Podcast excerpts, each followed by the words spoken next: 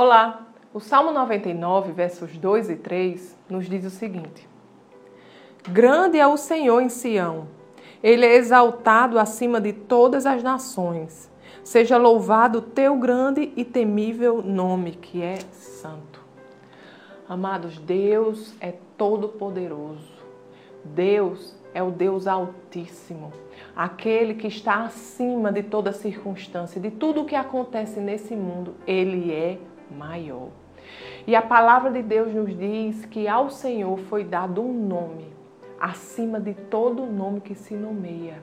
E esse nome deve ser exaltado.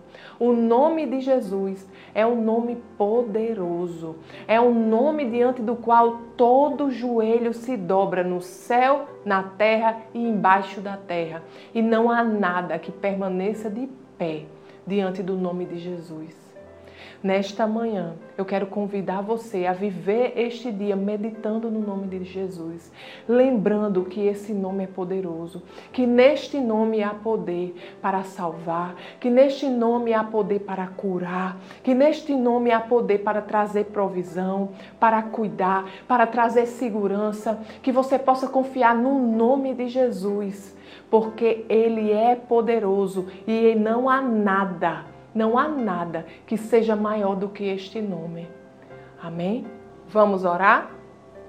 Pai querido, Pai amado, nós te agradecemos, Senhor, por Jesus. Te agradecemos, Pai, por tão grande salvação. Te agradecemos, Senhor, porque Jesus se entregou. Ele morreu por mim e por toda a humanidade. Pai, nós te agradecemos, Senhor, porque ele não ficou pregado naquela cruz. Ele venceu a morte e hoje ele vive. E porque ele vive, porque ele venceu, foi-lhe dado um nome acima de todo nome.